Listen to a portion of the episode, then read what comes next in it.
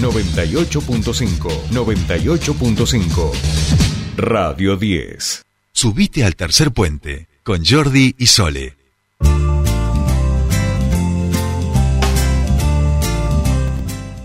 Bien, y ahora nos vamos a la legislatura. Comentábamos que, bueno, han presentado dos proyectos que tienen que ver con los recursos que se destinan a la educación, eh, cómo, de dónde sacarlos y también aumentarlos. Estos son dos proyectos que presentó el diputado Carlos Collera del Partido Demócrata Cristiano, un proyecto para crear el Fondo de Financiamiento Educativo y también aumentar los recursos destinados a la educación. Vamos a, mm, a tener más detalles sobre estos dos proyectos y para eso estamos en comunicación con su autor. Hola, buen día, Carlos. Eh, Soledad te saluda, bienvenido a Tercer Puente. Buen día, Soledad, buen día al equipo y buen día a toda la audiencia. Bueno, gracias por, por atendernos. Ahí decíamos dos proyectos que tienen que ver justamente con los recursos que se destinan a la educación, de dónde salen esos recursos y por eso están impulsando un fondo de financiamiento educativo y también el aumento de los recursos que se destinan a la educación. Efectivamente, como vos decís, son dos proyectos.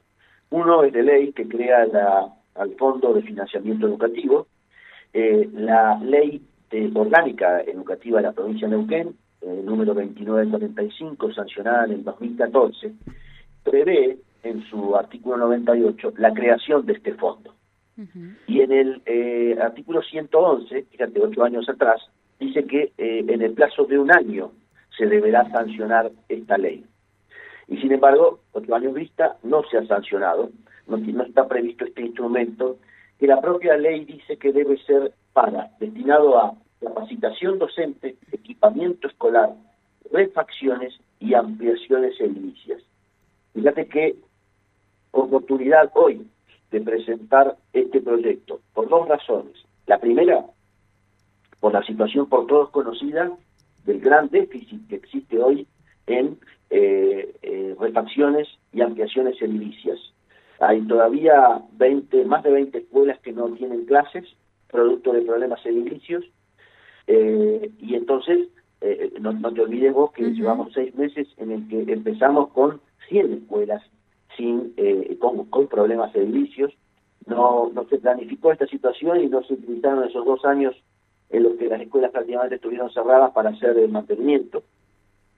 Y entonces entendemos que es absolutamente oportuno en este sentido. Y después, porque como vos también has charlado en tu programa, este año estamos asistiendo a uno de los años con ingresos más récord en la provincia de Neuquén. No solamente por el récord de producción de hidrocarburos, sino también por el valor del commodity, el precio del barril, el precio del gas, eh, eh, subidos o, o, movidos hacia arriba, entre otras cosas, por la guerra de Europa del Este. Entonces, eh, entendemos que estos grandes recursos que estamos recibiendo hoy, extraordinarios, porque no estaban previstos en el presupuesto, deben ser eh, invertidos en el área del gobierno que mejor garantiza la igualdad de oportunidades entre todos los argentinos, porque si hay algo que eh, eh, es una herramienta para igualar derechos es la, la educación. Así que estamos proponiendo la creación de este fondo con el 3% de las regalías hidrocarburíferas que percibe la provincia. De esta manera, no solo vamos a estar cumpliendo la ley, que la propia legislatura, el propio gobierno eh, eh, impulsó allá por el año 2014, sino también vamos a estar, eh, por supuesto, dando una herramienta importante a la educación. Y el otro proyecto que vos decías tiene que ver con exigir al gobierno de la provincia que cumpla con el artículo 114 de la Constitución, que dice que como mínimo, como mínimo, el 30% de las rentas generales debe ir a eh, debe ir a la educación. Y en este caso, el, el, gobierno de la provincia de Neuquén, en el presupuesto 2022, tiene previsto gastar para eh, educación algo, a un poco más de, siete, de, de, perdón, de 78 mil millones de pesos, cuando el presupuesto tiene un gasto previsto de 320 mil millones de pesos. Esto habla de un casi 25% eh, que la provincia destina no solo a educación, sino también a deporte y a cultura. Y, este, por supuesto, esto no llega al 30% previsto en la Constitución, estamos requiriendo que se hagan las eh, reestructuraciones eh, presupuestarias pertinentes para garantizar este mínimo. Bien, además de, estos proyectos, imagino, Carlos, que en el momento de la, del debate de lo que va a ser el nuevo presupuesto, esto pondrán el ojo para que, para que también esto ocurra, ¿no? Efectivamente, efectivamente, eh, en años anteriores eh, se ha estado en, en, algún caso un poquitito más del 30%, en otro caso eh, muy por debajo, pero siempre rondando 29-30%. Este año eh, hubo una merma en la previsión de fondos hacia educación. Yo, recordarás, no aprobé el presupuesto, pero hoy, producto de este gran eh, ingreso que tiene la provincia, que no estaba previsto el presupuesto, es hoy que podemos hacer mejorar esta ecuación y girar gran parte de estos fondos extraordinarios al sistema educativo. Así que, eh, por supuesto que sí se va a prever y lo voy a, aportar y hacer ver cuando este, sancionemos eh, el próximo presupuesto, allá por noviembre, diciembre de este año, pero eh, entendemos que hoy hay herramientas también para hacer las reestructuraciones presupuestarias pertinentes y remitir más fondos a educación. Entendemos, pero básico, que la educación es el camino, eh, más en una provincia muy golpeada en el sistema educativo, muy, muy golpeada. Hace muchos años que no se comienzan las clases al inicio de, del periodo lectivo, sea por problemas de inicio, sea por problemas salariales. Eh, eh, siempre tenemos una u otra coyuntura que nos impide garantizar los 180 días mínimos de clase y eso iguala para abajo sobre todo eh, en, la escuela pública en la que, por supuesto, accede o concurre los sectores más postergados de la economía de la provincia de Neuquén. Así que entendemos que todo ingreso, todo recurso es este, poco para ser trasladado al sistema educativo público y de esta manera generar oportunidades. Carlos, em, pienso, bueno, los recursos, y lo, hemos conversado en otras oportunidades, aparentemente da la sensación de que hoy los recursos están en la provincia. Eh, ¿Podría reverse la posibilidad de algún proyecto o, eh, sí, un programa eh, en, el gobierno que establezca un nuevo método para eh, ver cuáles son las necesidades del sistema educativo? Porque da la sensación, y esto lo hemos hablado también con otras diputadas y diputados, que es como que se llega tarde, ¿no? Uno no se entera tampoco qué es lo que ocurre. O sea, hay una falla también desde la institución, desde el gobierno. O sea, es como, como, como mucho no, no, no se llega a, comunicar qué es lo que ocurre, llegamos siempre a marzo y de repente aparecen todas las fallas escolares y eh, el dinero se supone, como vos lo, lo, mencionabas, hay, hay una renta extraordinaria, estamos teniendo buenos ingresos por la regalía de los eh, eh hidrocarburíferas, eh, pero claro, a la hora de, de, la aplicación siempre es como que llegamos tarde, llegamos al inicio escolar con los edificios, bueno, este año ha sido un, un poco particular, se, se, ha tenido cierto orden al respecto, pero en general siempre estamos llegando como, como tarde, ¿no? Como después de, de, lo ocurrido. ¿El método sería algo que también debería evaluarse más allá de los recursos, algo cómo se distribuye, cómo se eh, organiza ese año escolar para eh, que las, estas cuestiones no ocurran? Mirá, eh, no podría haberlo dicho mejor, yo, Soledad. Eh, este gobierno tiene eh, esta particularidad en todas las áreas del gobierno y es correr detrás de los problemas, actuar por espasmo, actuar por reacción, eh, no planifica.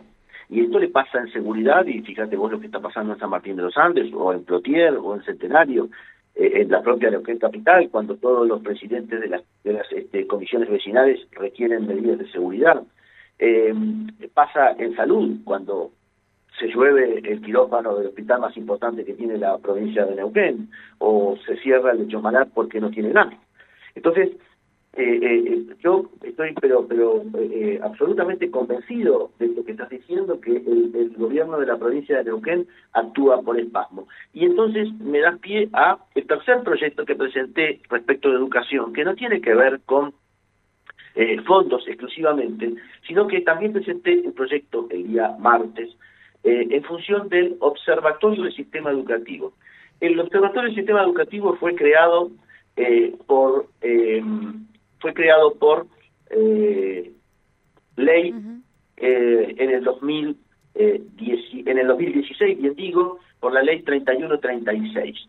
Este este observatorio prevé un informe anual a la legislatura y por supuesto tenía como obligación la planificación anual, acciones de seguimiento y monitoreo de la evaluación de políticas educativas, información sistematizada de procesos de seguimiento, investigación de la, de la realidad educativa provincial por sectores geográficos, eh, convenios de cooperación con otras entidades, eh, informe de gastos y recursos.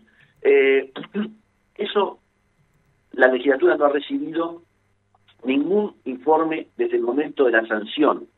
Y entendemos, y esto es lo que queremos corroborar con este periodo de informe, que nunca se ha reunido ese observatorio a pesar de los años que tiene la este, eh, ley sancionada. Entonces, eh, eh, nosotros, porque vuelvo a decir, no hemos visto ningún informe en este sentido, entendemos que también se trata de una, un eslogan de campaña de aquella fecha, pero no una realidad concreta. Y me parece que esta herramienta, que es el observatorio, es esencial para, eh, con todos los sectores, por supuesto, con todos los actores, la universidad, el gobierno, los gremios, eh, por supuesto la legislatura, eh, los técnicos, es para evaluar la realidad y cambiar la realidad educativa y cambiarla hacia una educación más moderna, pero por supuesto con más recursos. Bien, bien. Bueno, Carlos, mm, último, me queda muy poquitito tiempo, pero no quiero dejar de preguntarte. Bueno, entiendo que van a hacer una presentación en relación a lo partidario, a la decisión de Pandolfi por el Partido de Democracia Cristiana. Efectivamente, eh, eh, como se hizo público el día 2 de, agosto, se sancionó la este, una resolución en la que la, la jueza electoral de Neuquén da por peruca eh, la personalidad del Partido Demócrata Cristiano. Eh, tenemos cinco días para apelar esa decisión. Por lo tanto, mientras no esté firme esa resolución, el Partido Demócrata Cristiano sigue absolutamente activo. Así que eh, en ese marco vamos a acudir a la Cámara Nacional Electoral y a partir de ahí esperamos tener un fallo que revoque esta resolución porque entendemos que tenemos los argumentos necesarios para que la democracia cristiana siga absolutamente estable. Bien, bien. Bueno, muchísimas gracias, como siempre, Carlos. A vos, a vos, muchísimas gracias.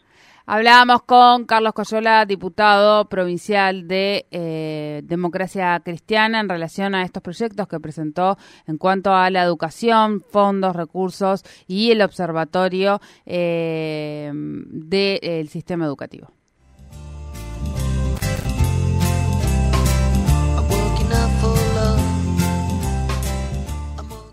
Desde las 7 y hasta las 9. Tercer puente.